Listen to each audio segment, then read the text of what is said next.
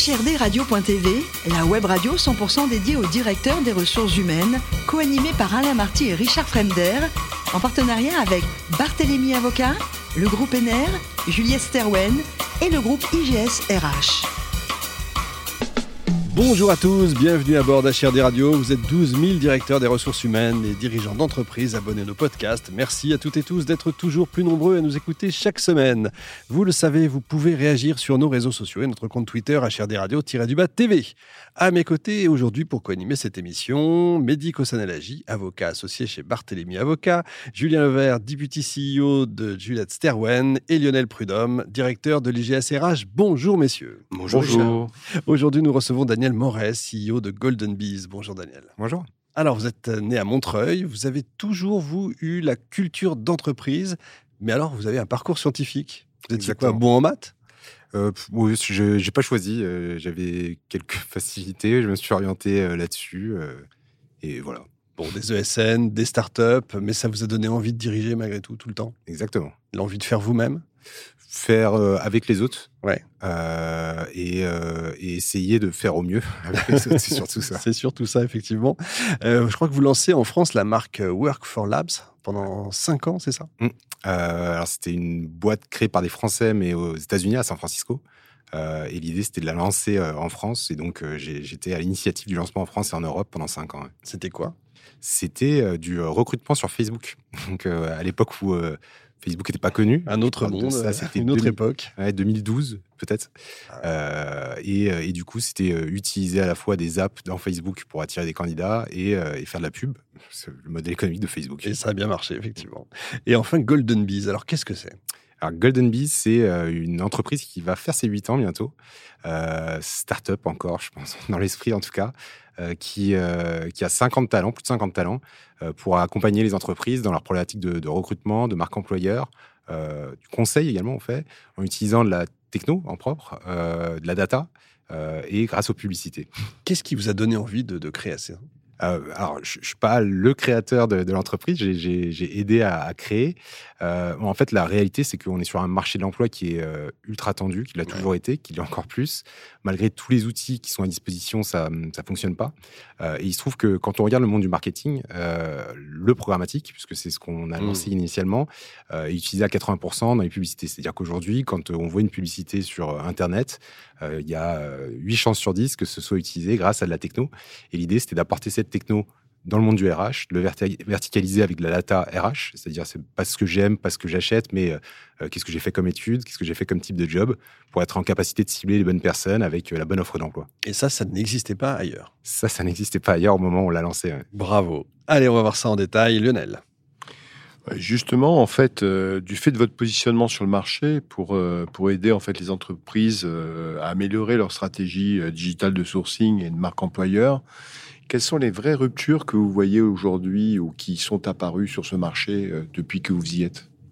Euh, Je pense que c'est pas tant des ruptures, c'est euh, en fait on demande aux DRH d'être multicasquettes, d'être des pros du marketing, d'être des pros du digital, d'être des pros du recrutement. Et là, que sur la partie recrutement, je parle même pas des autres métiers, et, et d'être des pros de la data. Bah, c'est compliqué. Donc, bah, besoin d'aide, besoin d'accompagnement, de pédagogie. Euh, d'où le, fait qu'on on ait lancé une cellule conseil dédiée à ça euh, pour euh, pouvoir le faire. Et la vraie, les deux vraies ruptures pour moi, une, ça a été Covid. besoin de sens pour énormément de personnes, besoin de vivre pour, pour d'autres. et deuxième rupture, c'est le côté technophile, alors plus en amont, c'est-à-dire tout ce qui est réseaux sociaux, alors professionnels, personnels, euh, qui aujourd'hui sont, un endroit où sourcer, communiquer auprès des candidats est, euh, un endroit fabuleux. Hmm. Mais c'est quoi? C'est une IA qui, euh, qui, fait le travail Alors, c'est l'air de l'IA en ce moment. c'est ça. non, c'est des algos. c'est beaucoup d'algorithmes qui sont créés. En gros, si, si, on prend que la partie sourcing, puis la partie marque employeur, sur la partie sourcing, on utilise plus d'une centaine de partenaires potentiels. Alors, certains sont connus, type Talent, Monster et autres, dans lequel on va pousser les offres d'emploi, on va analyser lequel a la meilleure performance et on va investir de façon automatisée sur ces supports-là. Donc, euh, on va mesurer euh, et on va optimiser du coup ces campagnes-là. Pour la marque employeur, au final, c'est un peu la même chose. C'est on va utiliser tout, c'est-à-dire les displays, tous les sites qui existent aujourd'hui et qui sont ouverts aux programmatiques, les réseaux sociaux. On va utiliser de l'audio, on va utiliser voilà, tout ce qui est à notre disposition mmh. et que le client est capable de nous donner, on va créer pour lui, et on va l'adresser aux bonnes personnes. Donc, besoin d'une data fine pour le faire. Aujourd'hui, on a la data la plus fine du marché sur la partie RH. Julien. Oui, la question que je me posais, c'était par rapport aux candidats, justement, hein, puisque c'est cette vision euh, du marché.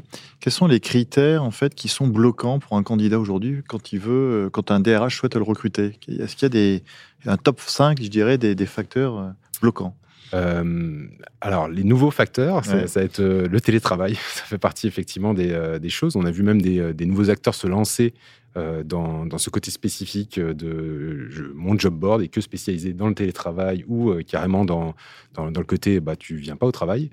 Euh, le salaire en fait toujours partie euh, de, de, ces critères et le ressentir la, de la bienveillance pour réussir à s'épanouir ça fait partie des critères alors plus difficiles, celui-là à cerner, encore plus en entretien, mais ça fait partie des critères qui sont importants et qui peuvent être du coup rupture de contrat si, euh, si, euh, euh, la marque employeur qui est montrée à l'externe n'est pas, est pas vivable, en tout cas ne se ressent pas en interne. Mehdi. Vos clients, ce sont les DRH, quoi, plutôt vos contacts ou les CEO en général? Alors, on a principalement trois typologies de contacts. directeur du recrutement, on n'est pas encore au niveau du DRH, les DRH, et côté CEO, on les rencontre principalement quand on fait des, du conseil. C'est-à-dire que dans, dans, la partie conseil, on, vient faire un audit, euh, on vient faire euh, des études. ça peut être euh, des études sur cible, des études de, de, marque au global.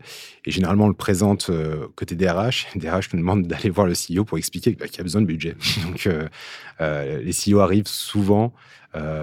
enfin, on fait des présentations que dire globalement pour, pour leur expliquer que bah, il faut réussir à aligner s'ils veulent réussir à avancer.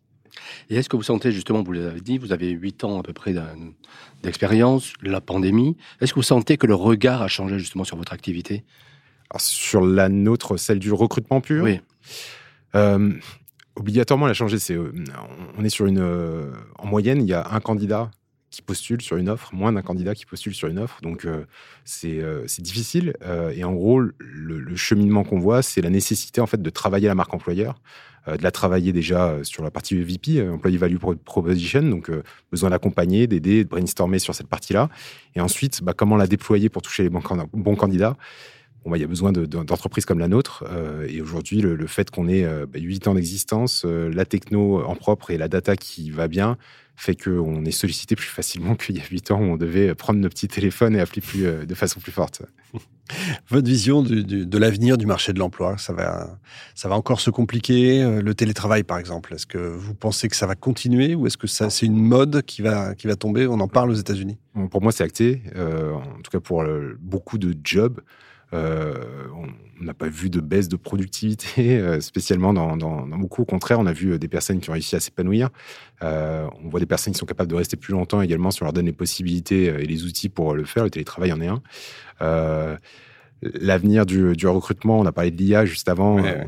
Bah, il va y en avoir de plus en plus. C'est une certitude. Euh, Mais on aura une IA pour répondre aussi. Ça existe déjà. Ah oui, d'accord. ça existe déjà. C'est deux euh, ordinateurs qui vont se répondre. Peut-être un jour, ça va être ça. télé et plus travail. Euh, et peut-être que, enfin, en tout cas, il y a déjà des réflexions de savoir si comment comment accompagner les entreprises peut-être à, bouger leur siège ou en tout cas dématérialiser plus de plus de métiers l'IA va détruire potentiellement certains métiers, ça c'est une hmm. certitude, mais on va, on va en créer plein d'autres. euh, et, et l'image euh, de, de, la lutte contre l'IA, parce qu'il y en a pas mal en ce moment. Euh, moi, j'avais vu une, une, une, photo qui était plutôt sympa, c'était euh, euh des, euh, une, une, grève des enseignants quand la calculatrice est arrivée. Hmm. et du coup, on disait, bah non, on ne veut pas de calculatrice à l'école. bon, on parle de l'école, entre autres, mais c'est valable également dans, dans, dans l'entreprise l'IA, je pense qu'il faut, euh, faut, faut la prendre, il faut l'embrasser, il faut regarder un petit peu ce qu'elle est capable de faire, parce qu'on va vivre avec. L'école bouge vite, puisqu'ils ne veulent toujours pas de calculatrice, donc ça promet l'IA, effectivement. Mais quand vous disiez tout à l'heure, il y a une personne qui répond en moyenne au CV. Euh, quand on, fait, on passe une offre de, stage, par exemple, on a 250 stagiaires. Qu'est-ce qu'ils deviennent après? Comment ça se fait qu'il y ait plus Donc on les garde pas. Qu'est-ce qui se passe? Le marché de l'emploi actuel, depuis deux ans, je, j'ai pas de réponse. Ouais, J'ai l'impression que personne n'a de réponse en fait. C'est euh, c'est ouais, c'est complexe. C'est complexe encore plus sur euh, certains métiers. Euh, si on prend l'hôtellerie, la restauration, c'est hyper complexe. Ah ouais, Tout ce qui touche à la santé, c'est complexe. Certains métiers commencent à être plus faciles. L'IT était compliqué. Là aujourd'hui, on a un peu plus de facilité à recruter des, des profils IT. Euh, J'ai pas de réponse. J'ai l'impression que personne n'en a, donc faut faut suivre. Daniel, le plus beau métier du monde, c'est quoi? C'est pilote d'avion ou CEO J'aurais bien voulu être pilote d'avion. Rien vous empêche de faire les deux. non, c'est sûr. Mais pour l'instant, euh, pour l'instant, CEO, je dirais.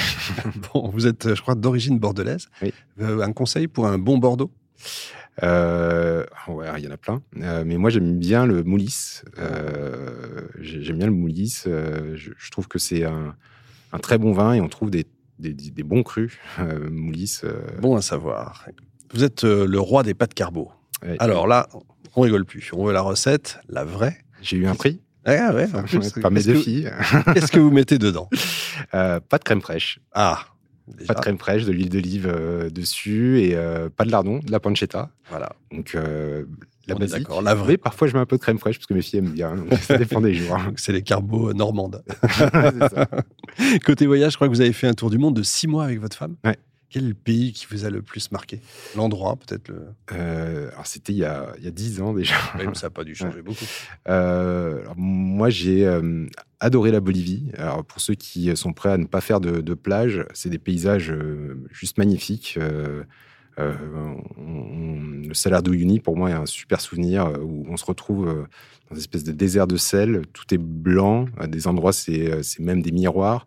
Et on voit des îles, mais les îles, c'est c'est, bah, des, des coins où il y a des cactus. Ensuite, ça change de couleur. En, en fait, en trois jours, on, euh, on en prend plein les mirettes. Ça va être sympa, effectivement. Merci beaucoup, Daniel. Merci également à vous, Mehdi, Julien et Lionel. Fin de ce numéro d'HRD Radio. Retrouvez toute notre actualité sur nos comptes Twitter, LinkedIn et Facebook. On se donne rendez-vous jeudi prochain, 14h précise, pour une nouvelle émission. L'invité de la semaine de HRD Radio, une production b2b radio.tv en partenariat avec Barthélémy Avocat, le groupe NR, Juliette Sterwen et le groupe IGS RH.